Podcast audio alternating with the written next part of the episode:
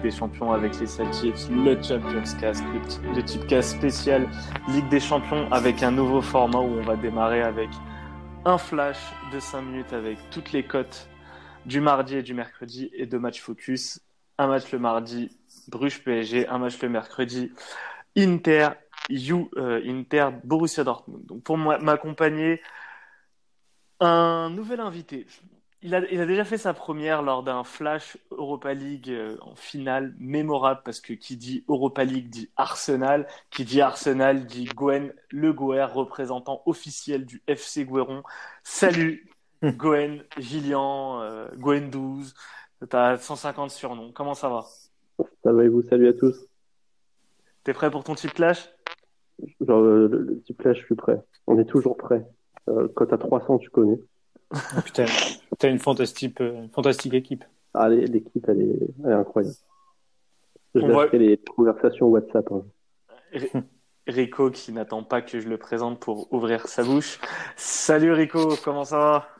Toutes mes excuses, tout va bien et toi? Ah, Belle évolution de Rico, il a commencé sur la Ligue 1 et voilà, à devenir un habitué de la Champions League. Parlant d'habitué, bien évidemment, Iyad, Iyad Kaski, comment ça va Iyad? Ah ouais, c'est mon nom normal. Salut Bas, salut à tous, salut Gwen. J'espère que tu vas rester euh, plus de 5 minutes avec nous vu la qualité, mais. J'espère que tu vas rester toi-même. une, une, qualité qui n'est pas sans rappeler celle de Majdi Ben, qui n'a pas pu être présent on va être transparent avec vous. Il est actuellement en Autriche, festival de la saucisse, dégustation. Donc Majdi est en train de se faire plaisir en, euh, en Autriche. Pendant ce temps-là, nous, on va charbonner. On va démarrer avec un flash type, flash type rapide où on va, chacun de nous a choisi trois matchs avec, avec des tips sur, euh, sur ces trois matchs. Je vais commencer avec les tiens, Gwen, vu qu'on ne sait pas combien de temps tu vas rester parmi nous. On ne sait pas quand je vais tomber au combat.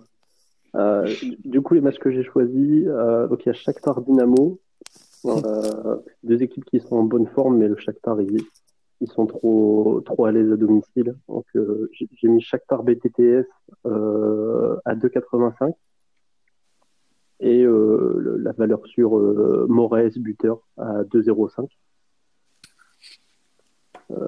Genk Liverpool pour le deuxième match.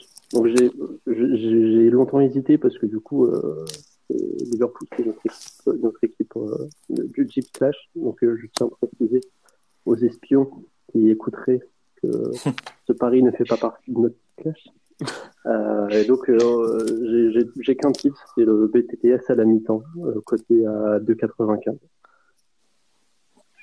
Et pour le dernier match, c'est Salzbourg-Napoli. pareil, un buteur avec Haaland à 2,05 et euh, plus de 1,5 but à la mi-temps, côté à 1,95.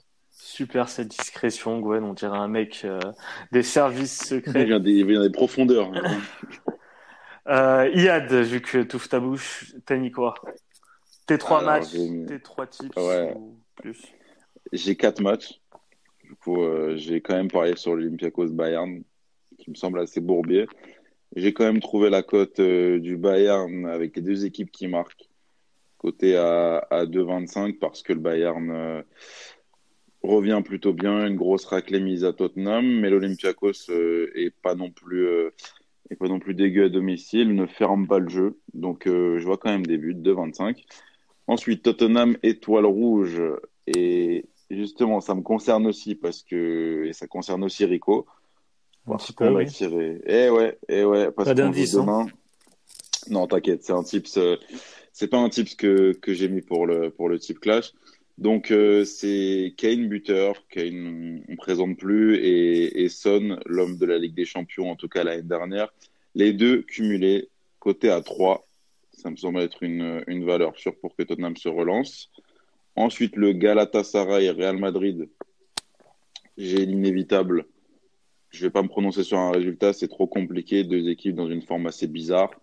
Donc Benzema côté à 2, ça se prend forcément. Et City Atalanta, le dernier match. Et je vais aller sur un buteur qui m'impressionne en Ligue des Champions cette saison. Et c'est Riyad Mahrez, qui je pense sera, sera titulaire, côté à 2,30. Parfait. Rico? Donc moi, j'ai le Slavia contre le contre le Barça. donc le Barça qui prend pas de but à l'extérieur. Ils n'en ont pas pris contre Dortmund, donc je pense qu'ils vont continuer dans, sur cette lignée.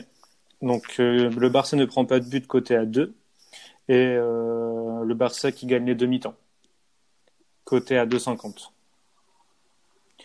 Ensuite, un, groupe qui m'intéresse fortement, euh, l'Ajax qui reçoit Chelsea. Donc euh, la cote de l'Ajax euh, à 2,30 sec. C'est, je trouve ça assez, bien coté, sachant qu'ils sont vraiment à l'aise. ils sont à l'aise depuis dans cette campagne de Ligue des Champions. Chelsea a perdu contre Valence. Contre, contre Lille, du coup, à l'extérieur, c'était, c'était pas forcément un match abouti non plus. Je vois vraiment l'Ajax euh, maître de son sujet dans ce groupe et on va dire euh, arracher sa qualification demain. Quoi. Ils savent très bien qu'une victoire demain et, ils sont qualifiés pratiquement, pas mathématiquement mais pratiquement. Donc l'Ajax à 2,30. Le but de Neres qui est coté à 4,15. Et euh, il y a aussi, pour pas prendre de risques, l'Ajax qui gagne ou fait match nul et les deux équipes marquent coté à 2,05. Donc pareil, je trouve que c'est une cote assez intéressante. Ensuite, le LOSC contre Valence. Donc, pour moi, la, première victoire du LOSC, euh, de toute façon, ils n'ont pas le choix, ça, arrivera mercredi. Même si Valence a gagné contre Chelsea, c'était un match assez bizarre euh, en ayant vu un, large résumé. Donc, euh, Chelsea qui a eu quand même pas mal d'occasions. Lille qui n'a pas été ridicule contre contre l'Ajax loin de là, qui a manqué le coche contre Chelsea. Et pour moi, mercredi, ce sera vraiment le, match qui va lancer la saison. Donc le LASK qui gagne et les deux équipes marquent côté à 4,30. Une cote qui rejoint un peu celle-là, donc c'est le 2-1-3-1 ou 4-1 de Lille qui est coté à 4,90. Il y a aussi le LOSC ou nul et les deux équipes marquent côté aussi à 2,05 et un petit, euh, un petit tuyau euh, comme dans les courses hippiques. Je vois bien le but de Gabriel de la tête qui est coté à 22. Ça, c'est le petit, le petit tuyau. Parfait. Parfait. Moi, je vais, je vais terminer avec mes trois matchs. Euh, j'ai choisi Atletico versus Bayer Leverkusen. Je prendrai un buteur, c'est Diego Costa, buteur à 2,50. Juve face au Lokomotiv Moscou. Paulo Dybala marque et son équipe gagne côté à 2,50. Et match qui va intéresser mon équipe du type Clash, Benfica qui va recevoir l'OL, match impronosticable. Donc je vais juste me contenter d'un buteur, c'est Seferovic buteur côté à 2,45 sous réserve de titularisation. Vérifiez bien les compos d'équipe. Donc les gars, merci pour ce flash. C'est la fin du flash spécial. On va partir sur le focus. Premier focus avec mardi soir le PSG qui va se déplacer euh, sur le terrain du club Bruges un PSG leader de son groupe, un PSG en pleine domination, que ce soit en Ligue des Champions ou en Ligue 1, situation quasi euh, parfaite à l'heure actuelle pour, euh, le PSG, en dépit des absents, en dépit d'un jeu qui est parfois euh, un peu timide, mais en tout cas, en termes de résultats, le, PSG est au, top. On a regardé, enfin moi j'ai regardé le match face à Nice, il y a une individualité qui sort du lot en l'absence de, en l'absence de Neymar, en l'absence d'Mbappé, en l'absence de Cavani, avec un Icardi qui, qui est en train de trouver ses marques, c'est Angel Di Maria. Tu en parles souvent, a tu dis souvent que c'est lui le, le leader technique de cette équipe. Angel Di Maria est-il indispensable pour le Paris Saint-Germain? Bien sûr, bien sûr que, que Di Maria est, indispensable et ça tu peux, tu peux à mon avis le constater depuis quasiment deux ans, depuis le, le mois de janvier 2018. C'est un, c'est un joueur déjà, et ça c'est très important dans ce PSG-là, c'est un joueur qui ne se blesse pas.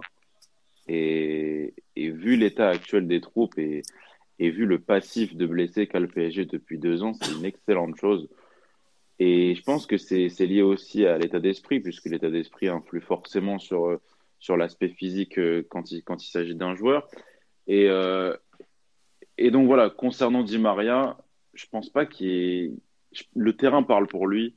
C'est un joueur qui, contrairement aux autres, et on aura le temps d'en parler après, mais contrairement aux autres, arrive à, bien faire les efforts et à se démarquer dans les matchs importants. Donc, euh, Ça, c'est pas forcément une chose que qu'on a vu de la part de Neymar, Mbappé, euh, voire euh, encore plus Cavani. Donc, je trouve que c'est un joueur qui arrive à apporter un élan à la fois individuel de par sa qualité, de par les buts qu'il arrive à mettre euh, et qui sont généralement assez compliqués à mettre, mais aussi de par son aspect collectif et par son état d'esprit souvent irréprochable qui tire l'équipe vers le haut. Parce que c'est pour moi le joueur qui a le sens collectif le plus élevé dans le quatuor, euh, si on peut en, si on peut en distinguer un euh, du côté offensif du PSG. Très bien, mais on fait comment quand tout le monde revient, quand Mbappé revient, quand Neymar revient, quand Cavani revient? Alors, qui tu sacrifies pour mettre Di Maria? Alors, ça dépend. Ça dépend de quel genre de match tu joues. Si on parle d'une équipe type, et si je prends par exemple, euh, imaginons que avant le match face à Bruges de, de, demain, tout le monde avait été opérationnel. J'aurais, moi, privilégié un Di Maria, un Icardi et un Neymar. Pourquoi? Parce que dans ce genre de match à l'extérieur, et on pourra revenir sur la, sur la physionomie du match, je vois un PSG qui, contrairement aux autres années, arrive à plutôt bien gérer ce match à l'extérieur. Il a, on va dire, fait des concessions pour ne pas attaquer euh, de, manière, euh, de manière aussi, euh, aussi insistante que la saison dernière, mais a privilégié une solidité défensive, avec notamment un, milieu de terrain avec, avec Gay qui voit une équipe beaucoup plus compacte et beaucoup plus solide. Di Maria est plus à l'aise dans ce genre de configuration, selon moi, parce que, comme je l'ai évoqué, l'état d'esprit collectif du joueur et la capacité à se projeter très vite vers l'avant, même si c'est des fois un peu brouillon, ça, ça joue évidemment pour lui. Donc, dans ce quatuor offensif, enfin, dans ces joueurs offensifs-là, je sacrifierais, vous allez tous me tomber dessus, je sacrifierais Kylian Mbappé. Pourquoi? Parce que dans le genre de joueur qui a besoin d'avoir une liberté, il y a déjà Neymar. Et quand tu as besoin de défendre et d'avoir une équipe euh, concentrée au maximum, tu dois pouvoir ne te limiter qu'à une seule individualité qui serait exemptée de repli défensif. Et ça ne me dérangerait pas que Neymar soit complètement exempté de repli défensif. Mais pour le coup, il faut que des joueurs puissent compenser. Et Mbappé n'en est pas capable, ou en tout cas, n'en a pas l'envie. Et, c'est le, problème du double statut que qu'ont les deux joueurs au sein du club. Donc, euh, pendant qu'il a parlé, Rico se foutait de sa gueule. Donc, euh, Rico, tu... J'espère pas, hein, j'espère Je me suis hein. pas foutu de sa gueule du tout. Ça, c'est mauvaise langue. Ah bah, c'est un peu le but de cette émission. On est pas... Donc, Rico, est-ce que tu suis euh, ce que ce qu'il y a de ferait, euh, c'est-à-dire sacrifier Mbappé pour euh, pour Dans laisser Di Maria avec un seul. Non, moi moi quand je parle d'équipe type et ce qui intéresse euh, les gens pour l'équipe type du PSG, c'est pas face à Bruges, c'est sur un match à élimination directe en Ligue des Champions. Bah pour le coup, je, en phase finale... je maintiens ce que je dis. Si c'est un match à l'extérieur euh, compliqué, c'est bon. D'accord. Donc, donc merci Yad pour cette petite parenthèse. Donc, euh, du coup, toi, Rico, est-ce que tu suivrais ce que ferait Yad ou toi, tu n'es pas d'accord avec lui? Ouais, je, le suis sur le, principe. À l'heure actuelle, en, Di Maria, il est, il est indispensable. Ça, c'est sûr et certain. Par contre, moi, je pense que le joueur à sacrifier, si tout le monde est disponible, bah, il y a un peu de Cavani, je pense, et il y a aussi Di Maria. Moi, personnellement, ce serait le joueur que je sacrifierais. Yad a, à juste titre, annoncé sa... une date. Je ne sais plus quand c'était exactement. C'était, il est en forme depuis janvier dernier, c'est ça? 2018. Oui, enfin, depuis, euh, depuis la première blessure de Neymar, je pense. Ouais, c'est ça. Ah, c'est ça. Peu à peu de choses près. Donc, euh, tu parlais aussi de joueurs qui tu dis on met pas Neymar et on met pas Mbappé parce que c'est deux joueurs qui ont besoin de liberté. Pour moi, Di Maria aussi est un joueur qui a besoin de liberté. Et quand tout le monde est là, on lui ôte, euh, on lui ôte un petit peu ses privilèges. Il tire beaucoup moins de coups de pied arrêtés. Il a beaucoup moins de liberté offensive. Il a plus de responsabilités défensives. Et du coup, c'est pas le Di Maria qu'on voit quand il est dans l'équipe euh, A prime du PSG pour moi, Di Maria est le joueur indispensable et tire le groupe vers le haut depuis, depuis un certain temps quand les joueurs, euh, enfin, on va dire, les cadres, les cadres techniques comme Di Maria, euh, comme euh, Neymar et Mbappé ne sont pas là. C'est-à-dire qu'à mon sens, si, si tout le monde revient, Di Maria va redevenir ce joueur qui a à qui on abolit les privilèges, et c'est pas dans ce rôle où il est intéressant. Et pour rajouter un élément par rapport à ta réflexion, je pense que ce Di Maria n'existe plus depuis euh, son départ du Real. Parce qu'au Real, à un moment donné, il a eu ce statut entre guillemets de joueur en retrait par rapport à un trio. C'était euh, au moment de la décima. À ce moment-là, je voyais un Di Maria au milieu de terrain qui faisait énormément d'efforts, beaucoup, de, euh, beaucoup de tâches défensives et qui allait avoir à un moment donné un rôle de facteur X qui devenait vraiment le quatrième élément offensif, euh, comme sur la finale de, de, Ligue des Champions avec euh, son, son débordement côté gauche. Mais je suis pas sûr qu'il en soit capable physiquement. De... Aujourd'hui, je pense que physiquement, il n'est pas capable d'avoir ce rôle-là. Euh, même en termes de volonté, je pense que c'est un joueur qui aspire vraiment à avoir plus de responsabilités et qui mérite. Et en soi, il mérite parce que justement, en termes de caractère, en termes de qualité. D'accord, mais attends, je finis. Euh, en termes de qualité, en termes d'état d'esprit et euh, même en termes parfois de, de prise de décision, même si c'est pas le joueur qui a toujours été intelligent dans ses, dans ses choix, je le trouve supérieur à Mbappé par exemple sur ce domaine-là. Il est meilleur qu'eux donc. Oui, mais le PSG aussi il pense mériter ça. Exactement. D'où le d'où le fait et tu parlais de janvier, euh, tu parlais de janvier Iad.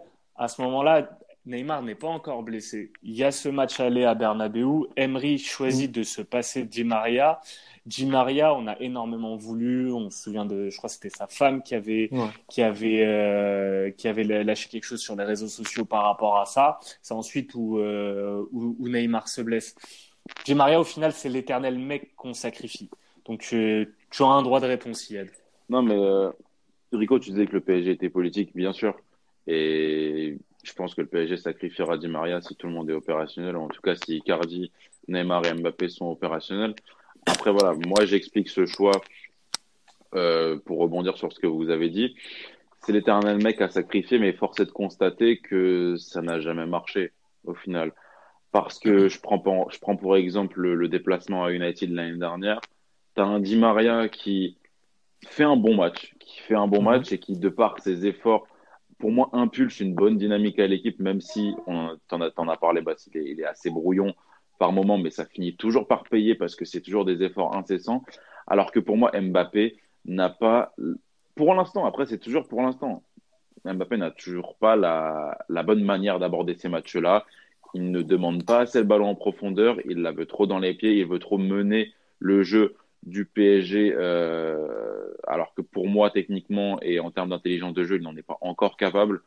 Et si je prends l'exemple de, de l'année dernière à Manchester United, si tu mets Icardi à la place d'Mbappé, servi par ce Di Maria là, bien sûr, le match est meilleur. Alors que si tu enlèves Di Maria, pour moi, tu fais un bien moins, un, match bien moins bon. C'est un peu utopique, c'est un peu, c'est un peu bizarre ce que je dis, mais, en fait, que, que, vous comprenez parce qu'au final, c'est, c'est pour moi pas la question que Di Maria soit, soit, soit bon ou pas. Euh, enfin, c'est plutôt que je trouve que Di Maria, dans ce genre de match-là, et même s'il n'y a pas Neymar, et pour moi, la relation de Di Maria, entre Di Maria et Neymar est très bonne. Mais ça rejoint un peu ce qu'on a dit au final. Et, beaucoup plus équilibré. Bah, au final, je privilégierais largement Di Maria et Mbappé. Mais oui, mais en fait, là, on disait euh, avec Bess que le que au moment où tout le monde sera là, c'est Di Maria peut-être qui aura, enfin, le fait qu'il y ait moins de responsabilités et tout, qui sera pas bon. Et au final, tu nous cites le match de Manchester où il manquait Cavani et où il manquait euh, Neymar. Neymar. Où il manquait Neymar. Donc là, forcément, moi, j'ai aucun doute là-dessus. Di Maria, c'est le meilleur joueur du PSG. Après, je ne peux pas avoir, pas avoir d'exemple, sachant qu'il a toujours été titularisé en l'absence d'un gros nom. Mais quand ça, quand ça n'a pas été le cas, qu'il n'a pas été titularisé alors qu'il y avait des gros noms, pour moi, les matchs manquaient d'un Di Maria. Après, en termes d'intensité, en termes d'état euh, d'esprit collectif que justement Mbappé, qui le remplaçait à peu près numériquement, mhm. n'a pas su montrer. C'est plutôt ça... que je veux dire. Mais oui, je sais que sur ça, je suis C'est dur de juger sur ce point-là, bien sûr. Il y a quand même eu ah. des matchs de Ligue 1 où, euh, où il a joué avec, euh, avec Cavani, Neymar et, Mbappé, où tu sentais qu'il était, qu'il était beaucoup plus effacé. Et, ça ne matchait pas forcément. Après, pour le coup, on parle de raison. de Ligue des Champions. Oui, oui, bien sûr. bien sûr.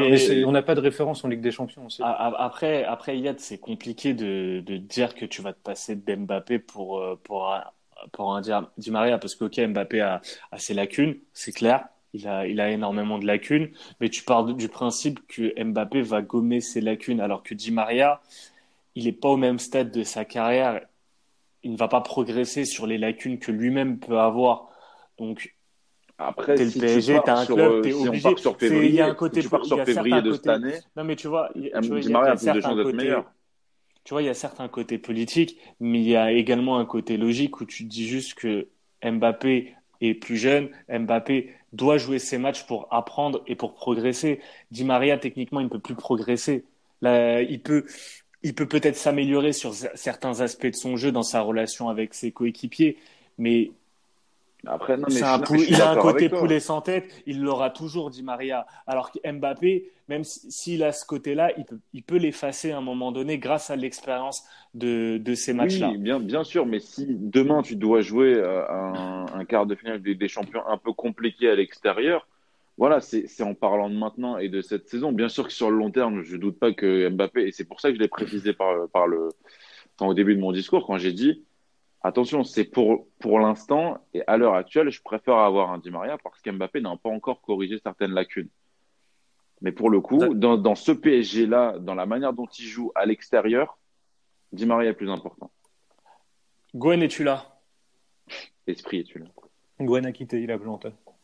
Ah oui, ouais. ça c'est les problèmes de liaison avec Gwen. Heureusement, on, remercie Gwen ça, pour ça a fait éteindre ton téléphone. Merci pour tout, Gwen. Merci pour tout, Gwen. On va terminer ce débat avec euh, l'autre cas parce qu'on part du principe euh, que Di Maria va être sacrifié, mais il y a un autre joueur qui va être sacrifié parce que le PSG commence à trouver sa stabilité au milieu de terrain. Gay Verratti, euh, tu as un Herrera également, tu as un Marquinhos qui peut s'incorporer au milieu de terrain. Ok, mais du coup, le, le, le poste de neuf, on en fait quoi? Cavani ou Icardi à la base, je voulais avoir ce débat-là avec des personnes qui vont peut-être être pro Cavani. Malheureusement, c'est pas le cas. Il y a personne qui est vraiment pro euh, ah, J'adore ce euh, joueur. Cavani. Ah, oui, mais euh, à choisir entre Cavani et Icardi, aujourd'hui, va, aujourd'hui, aller sur Icardi. bien sûr. Icardi, moi, mon opinion, c'est que là, à l'heure actuelle, je pense qu'il est même pas à 20% de ce qu'il pourrait vraiment montrer au, au Paris Saint-Germain. Et ces 20% dans le jeu sont supérieurs à tout ce qu'a montré Cavani dans le jeu, encore une fois, hein, durant, durant son passage au PSG. Parce que Icardi est en train de faire ce que Ibra pouvait faire à un moment donné dans le jeu de haut but, dans sa capacité à, à créer et à profiter de, des espaces et, euh, et créer des espaces pour ses coéquipiers. Et je pense vraiment que Icardi va prendre euh, la place de Cavani et qu'il n'y a même pas débat euh, à mon goût, Icardi est supérieur à Cavani. Alors on va, on va peut-être juger sur le nombre de buts. Je pense qu'Icardi, même s'il ne marquera pas énormément de buts cette saison, il marquera des buts importants à un moment donné, mais surtout sur le peu de ballons qu'il va toucher, il va toujours arriver à faire quelque chose de ces ballons. Alors, Alors Cavani, sur le même constat, on pouvait se dire Cavani va toucher peu de ballons, mais dans la surface, il, va, faire la différence. Mais le problème, c'est qu'à un moment donné, quand tu as des problèmes dans le jeu, quand tu manques de relais dans le jeu, bah, Cavani n'a pas de ballon dans la surface. Donc il ne touche peu de ballons et le peu de ballons qu'il touche, il les touche hors de la surface. Et hors de la surface, Cavani est, est, inutile. Icardi va proposer des choses en dehors de la surface, va, va servir euh, Neymar. Il y a une relation à créer avec Neymar. Il y a une relation qui est déjà présente, je pense, avec euh, Di Maria. Et il y a une relation à créer avec Mbappé à l'avenir. Mais le trio pour moi le trio d'attaque du PSG qui peut mener ce PSG en quart de finale, voire demi-finale de Ligue des Champions. C'est un trio avec Neymar en forme, Mbappé et Icardi. Moi, je suis d'accord avec ça. Hmm. non, non, mais de toute façon, on en a déjà parlé, mais euh, sur Cavani, euh, j'ai rien à rajouter. Je suis entièrement d'accord. Mais après, il faut rendre. Euh, enfin, moi, je m'inquiète vraiment. Je m'inquiète vraiment pour la fin de, carrière de Cavani par rapport à son style de jeu, les, les différences qu'il doit faire sur ses, premiers mètres, tout ça. Je me dis que quand tu commences à être blessé comme ça sur des ballons, anodins, c'est très compliqué, sachant qu'il a besoin de beaucoup, beaucoup d'énergie dans son jeu. Moi, je m'inquiète vraiment. Euh, déjà, je pense que ça va être une saison blanche pour lui. Il, il va se, enfin, il risque de se reblesser. Icardi, Icardi va passer devant ou est déjà passé devant. Et je pense que ouais, ça va être une carrière difficile, enfin une fin de carrière difficile pour Cavani. Après, je trouve qu'il a quand même été, euh, il a quand même été exceptionnel par moment, par moment au PSG. Et le, je pense que le truc intéressant avec Cavani, c'est qu'à un moment donné, il pourra rentrer en cours de match euh, dans les 20 dernières minutes. Et, et peut-être que là, ça créera une arme que le PSG n'avait pas avant. C'est un, un, vrai joker, un mec qui rentre en cours de match et qui fait la différence. Totalement. Surtout un, un, mec de son, un mec de son profil, un mec qui joue beaucoup, euh, qui joue beaucoup en profondeur. Tu l'as, tu l'as dit, il a pas, il a pas de qualité de dos au jeu. Mais est-ce qu'il aura encore cette capacité à jouer en profondeur une fois qu'il sera bah, remis pour, tout ça Pour moi, c'est un truc qui lui, qui lui collera euh, indéfiniment. Oui, mais pas sur des longues euh, courses. Ce sera dans le dos de la défense, mais ce sera plus des, des, des courses comme il pouvait faire. Pour moi, pour moi, c'est suffisant dans les matchs où, où tu as, où as peut-être un but à rattraper, mm où, euh, où, tu dois forcément scorer pour, pour gagner ou te qualifier.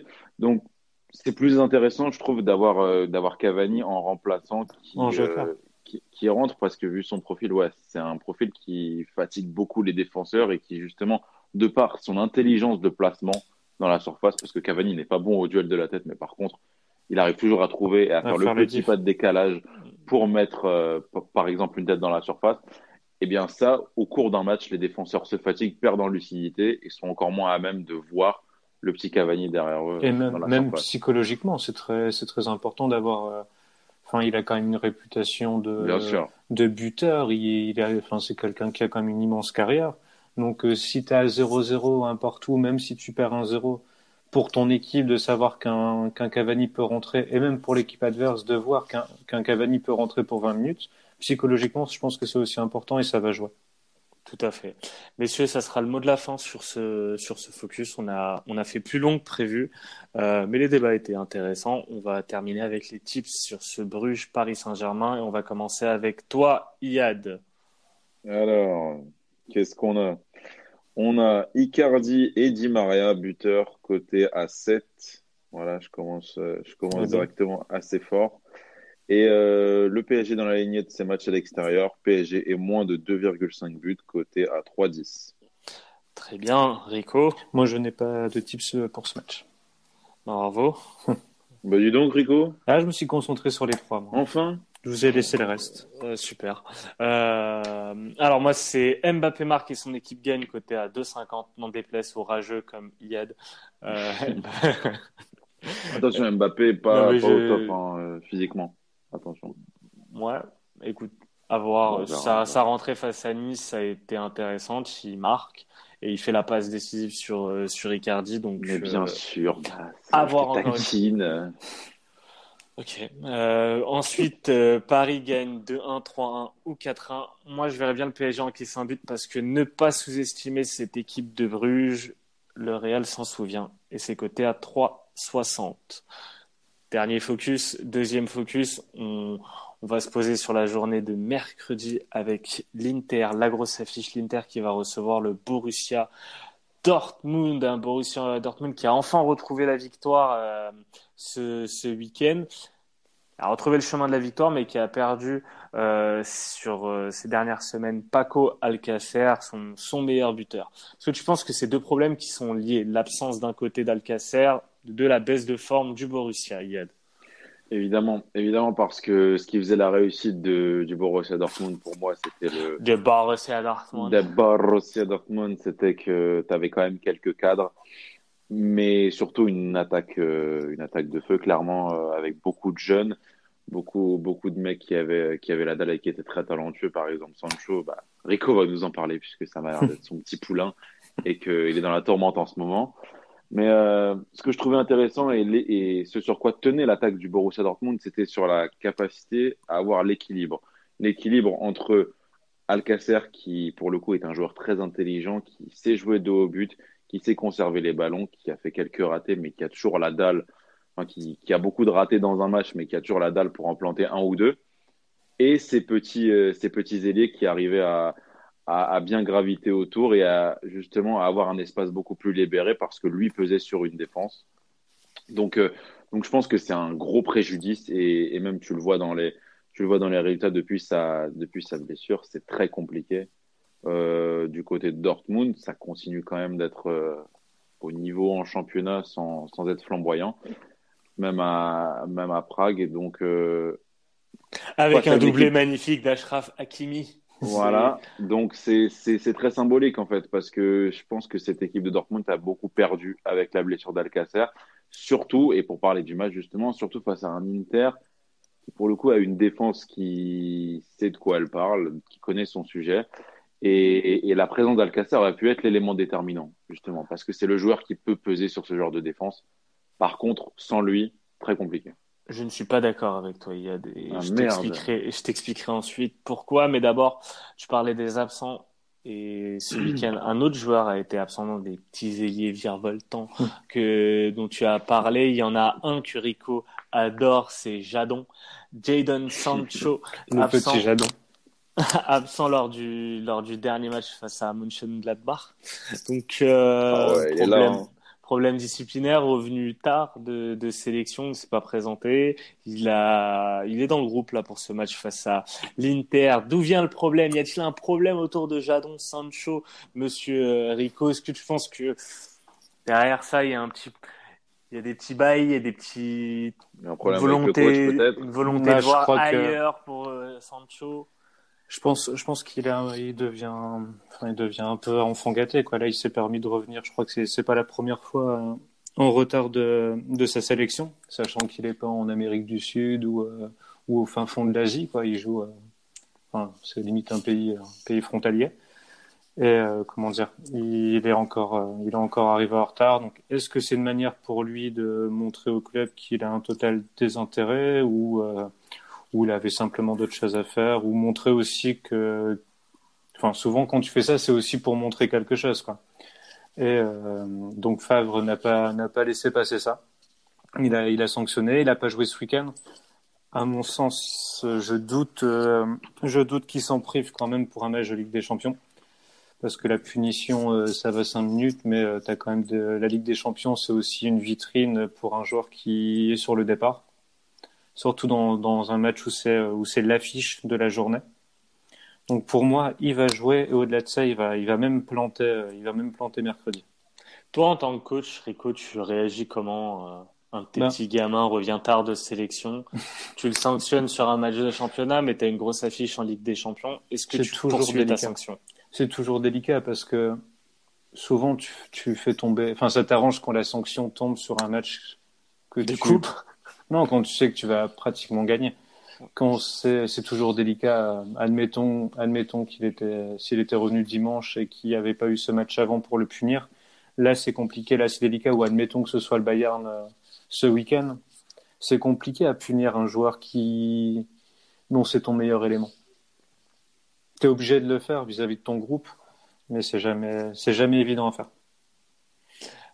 Alors les gars, vous avez parlé, on a parlé un petit peu euh, en avant-match enfin en, off de, de, de, ce match, vous voyez tous l'Inter. Donc je vais, je vais juste vous répondre par rapport à, par rapport à ça. Je vais te répondre à toi. Tu penses que l'absence de Paco Alcacer est une mauvaise chose pour le Borussia Dortmund? Eh bien, je ne suis pas d'accord avec toi parce que je pars du principe que Sancho va jouer ce match parce que ça serait euh, dangereux pour Favre de, de se priver de, de, de son peut-être pas son meilleur joueur, mais de son crack euh, en attaque sur de un match aussi euh, important. L'élément déclencheur des occasions et tout ça. Et, exactement. Face à face à l'Inter, si j'étais euh, Favre, je mettrais je mettrais un trio sans vrai neuf et mm. du coup avec Marco Reus, Torgan Hazard et Jadon Sancho. T'as pas de point de fixation et face à une défense à 3 comme celle de, de l'Inter. Alors je suis pas certain que Godin soit soit présent je, mets un bémol là-dessus, mais admettons que les trois soient présents. je pense qu'Alcacer n'existerait absolument pas face à eux trois. Ils pourraient pas peser euh, face à cette défense-là. Là, au contraire, ils auront trois joueurs très mobiles qui vont vraiment euh, euh, profiter de leur vitesse pour, pour faire très mal à l'Inter. Un Borussia qui est pour moi meilleur à, l'extérieur qu'à domicile. Et pourquoi Alcacer est important pour le Borussia en championnat, c'est que souvent le Borussia doit faire le jeu.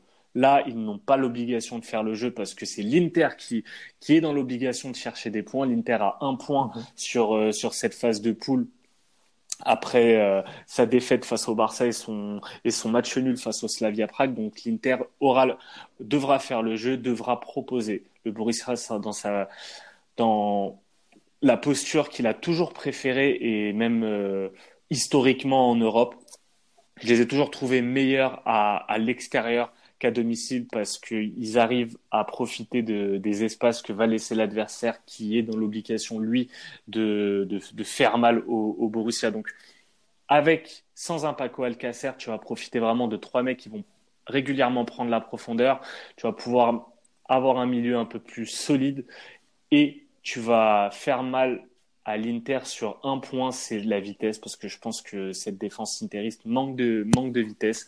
Ils sont capables d'éteindre même un CR7 sur un, sur un, sur une opposition euh, en, en, championnat. Mais face à des joueurs rapides, on l'a vu avec Dybala, on l'a vu également avec Bernardetti, ils ont du mal à défendre face à ça. Et en Italie, ils ont rarement ce type de, ce type d'opposition et des équipes qui pressent haut, qui proposent euh, un, football, on va dire, d'attaque. Tu vois que l'Inter montre euh, des faiblesses. Ça a été le cas ce week-end. Alors je me suis trompé sur l'autofoot, euh, enfin sur le euh, sur le l'auto tips où je voyais euh, Sassuolo créer la surprise. Sassuolo a perdu 4-3 dans un match qui était vraiment intéressant et et c'était pareil face, euh, c'était pareil face à, à, la Juve. La Juve a mis un, pressing de folie face à face à l'Inter. Et tu vois que l'Inter manque encore de de poids, notamment au milieu de terrain. L'absence d'un Sensi va faire très mal à l'Inter. Donc pour moi, je ne jouerai pas l'Inter. Je vais aller sur le nul parce que je pense, je vois le nul avec les deux équipes qui marquent.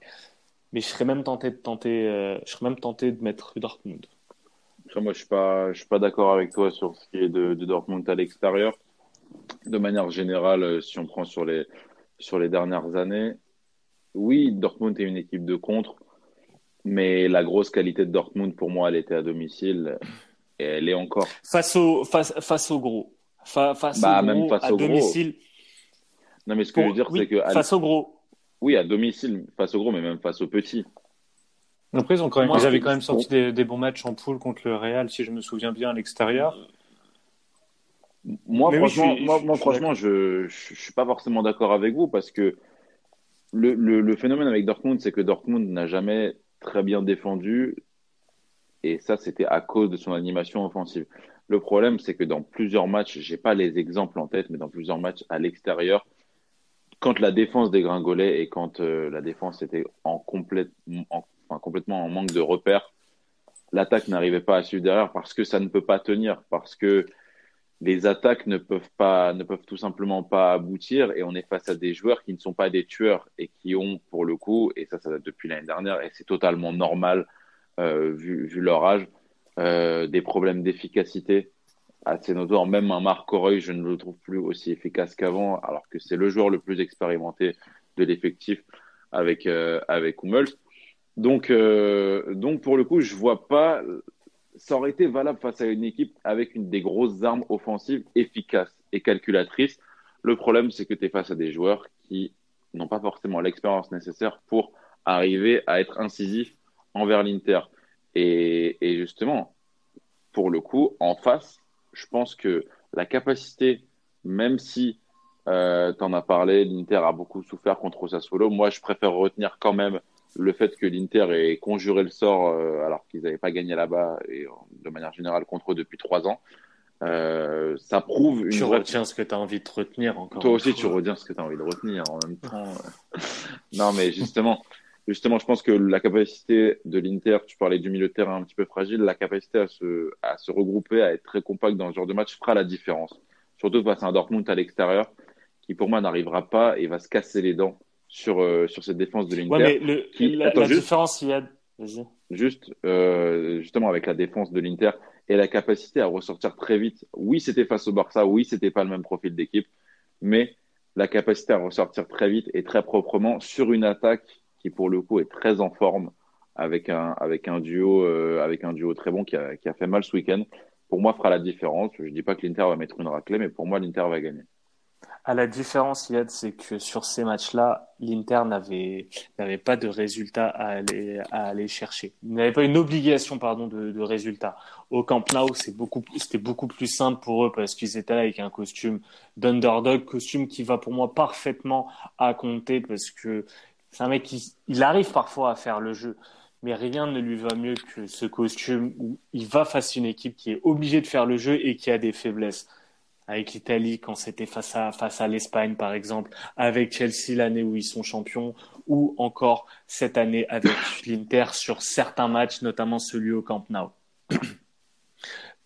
contre, euh, contre exemple, le match à Turin où justement ils ont, ils ont eu des occasions, mais tu vois qu'en termes de qualité individuelle, sur pas mal de secteurs du jeu, ça, ça manque de qualité. Tu parlais ça, de Dortmund. Ça suffit contre Dortmund pour moi justement, et c'est pour ça que la, je, la, je, la ne semaine. Suis, je ne suis pas, je ne suis pas d'accord parce que honnêtement, là, demain, ce match serait euh, au, euh, au, Signal Iduna Park. Je serais totalement d'accord avec toi et je tenterai l'Inter.